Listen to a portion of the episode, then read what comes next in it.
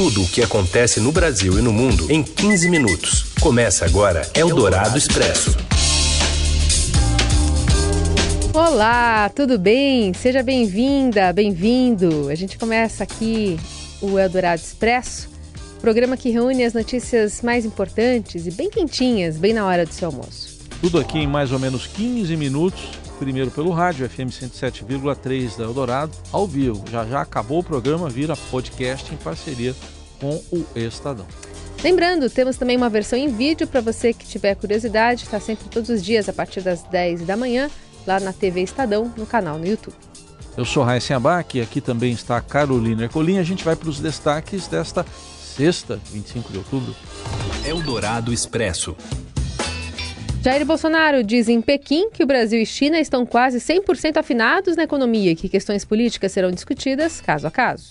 Voluntários que trabalham na retirada de óleo em praias do Nordeste relatam tonturas, náuseas, dor de cabeça e reações alérgicas. E ainda as eleições na Argentina, a última convocação do ano da seleção brasileira e uma nova visão da Operação Lava Jato no cinema. Eldorado Expresso. A gente começa destacando a viagem do presidente Jair Bolsonaro à China. Ele afirmou hoje em Pequim que Brasil e China estão próximos de 100% afinados na questão econômica. E disse também que questões políticas, inclusive as disputas entre China e Estados Unidos, serão discutidas caso a caso. As declarações foram feitas após o encontro com o presidente chinês Xi Jinping.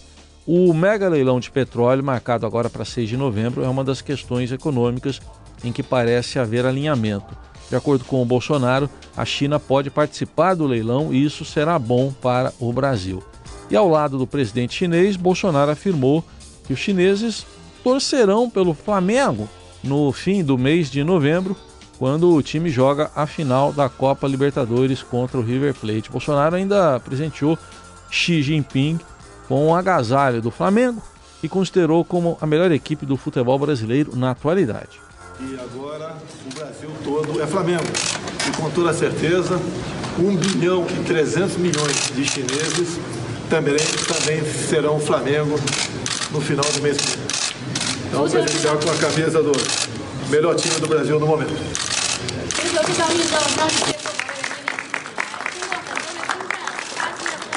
Eldorado Expresso.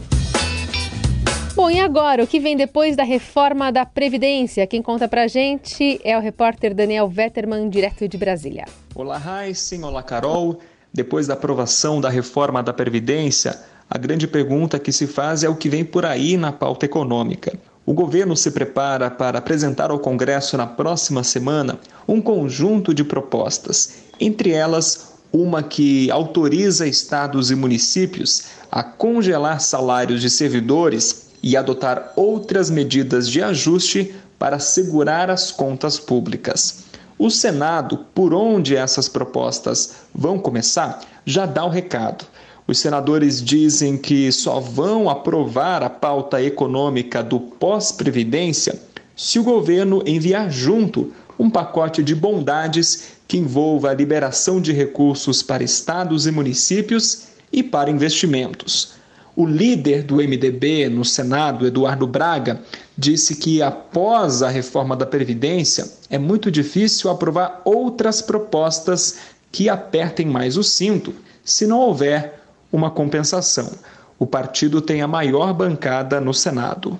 Ora, o papel que o Senado tem que exercer é exatamente de ser um freio de regulação porque eu acho que nós temos que fazer um freio de arrumação no pacote de maldade. Não dá para justificar o Brasil estar andando de lado no crescimento econômico e fazendo uma política monetária de um lado tão arrochada e uma política fiscal do outro lado tão arrochada. Eldorado Expresso. O presidente Jair Bolsonaro classificou como um áudio bobo a gravação atribuída a Fabrício Queiroz, disse isso lá na China. No áudio publicado pelo o Globo, o ex-assessor de Flávio Bolsonaro, filho dele, que hoje é senador, faz orientações sobre indicações políticas para cargos no Congresso e fala em uma fila no gabinete de Flávio. Queiroz é alvo de investigações pelo período em que trabalhou como assessor de Flávio Bolsonaro, na época em que ele era deputado estadual lá no Rio. na Alerj. O Estadão traz hoje também um levantamento interessante sobre os cargos que estão sob o guarda-chuva dos filhos do presidente. Ao todo, Eduardo, deputado, e Flávio, senador, podem nomear 113 pessoas no Congresso, o que gera uma folha de pagamento de quase um milhão de reais por mês. Eldorado Expresso. Parte dos funcionários de mutirões para remover óleo das praias de Pernambuco relatam tontura, náuseas, dor de cabeça e reações alérgicas. As informações com a repórter Priscila Meng, enviada especial do Estadão até o Nordeste. Boa tarde, Heisen. Boa, Boa tarde. Carolina. Eu estou nesse momento em Ipojuca, eu e o repórter fotográfico Thiago Queiroz.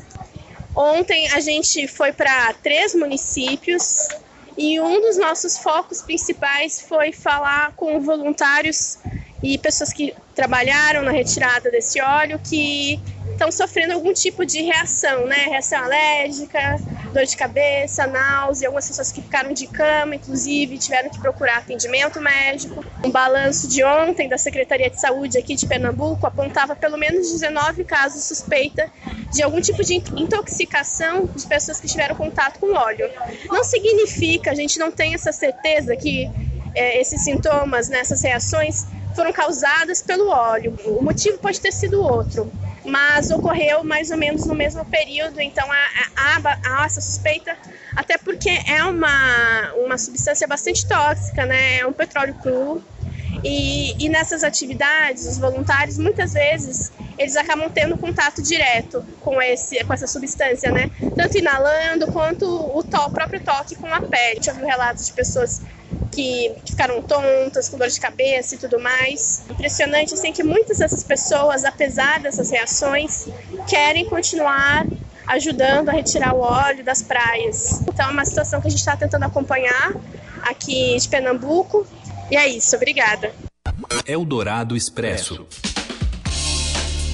Pesquisas eleitorais indicam a vitória da oposição ao presidente Maurício Macri na eleição de domingo na Argentina. O enviado especial do Estadão, Rodrigo Cavalheiro, traz agora para a gente o clima da disputa direto de Buenos Aires. Eleição argentina no domingo e o clima em Buenos Aires é de tensão e tranquilidade. Digo isso porque nos mercados há uma corrida aí do governo para tentar frear a desvalorização do peso, que hoje chegou aí a 64 pesos para a compra de um dólar. No ano passado o peso foi a moeda que mais se desvalorizou em relação aí à moeda americana, 58% de desvalorização. Esse ano continuou esse processo e se acelerou depois daquela primária de agosto, em que o candidato peronista Alberto Fernandes tirou uma vantagem muito maior do que se imaginava em relação ao Maurício Macri, o atual presidente.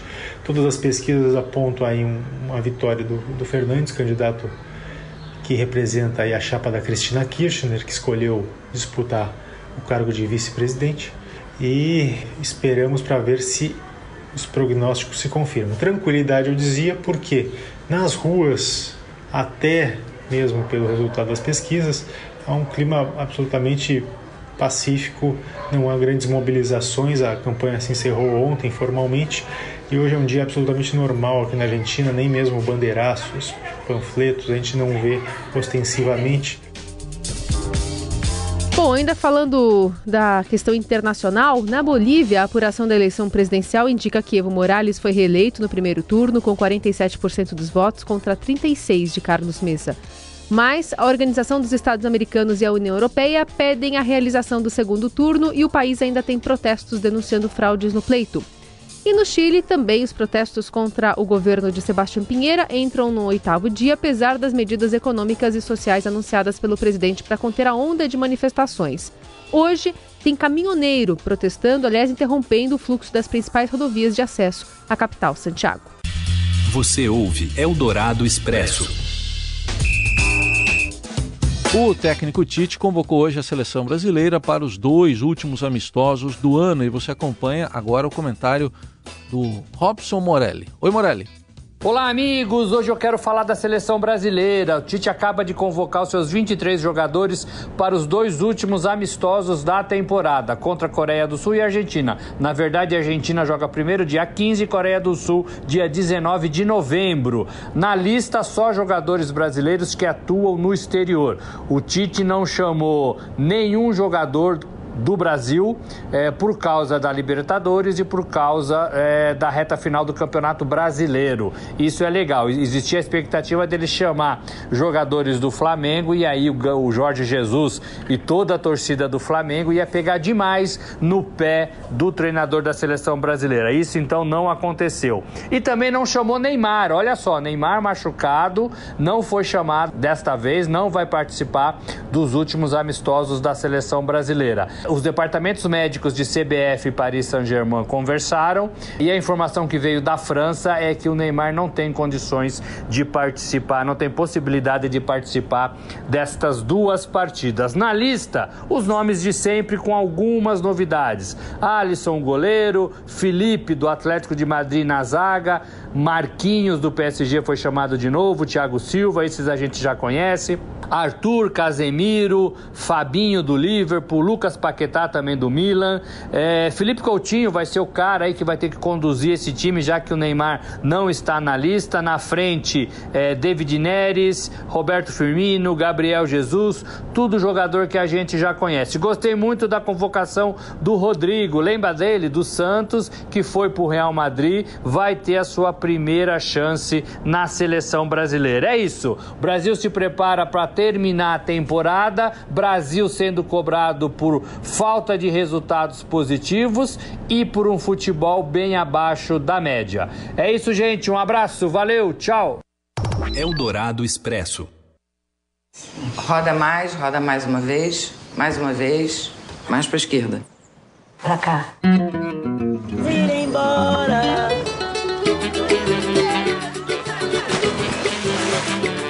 Operação Lava Jato é abordada por um viés muito particular em Três Verões, filme dirigido por Sandra Kogut. O longa é protagonizado por Regina Casé, que vive a governanta da casa de veraneio de um executivo preso pela Operação Federal, aliás, pela Polícia né, Federal. E tem reportagem no Caderno 2 hoje sobre esse ângulo da história retratado no cinema e que também traça um perfil, uma relação entre Que Horas Ela Volta, que é outro filme da Regina Casé, que trabalha como doméstica também não tem nada a ver com Dona Márcia. É, mas é que é o pai dele, ele sofre do coração, entendeu? Mas o filme vai cair duro, hein? Lembrando que a edição da Mostra Internacional de Cinema 2019, aqui de São Paulo, exibe até o dia 30 de outubro mais de 300 filmes nacionais e estrangeiros. Aqui, à minha esquerda, essa primeira casa com tapume. Que horas que a gente volta? A gente volta na segunda-feira. Isso. A partir da uma. Da uma.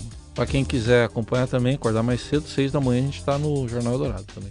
No ar na Rádio Dourado. Hora que a gente volta. E agora é hora de a gente ir embora. Almoçar.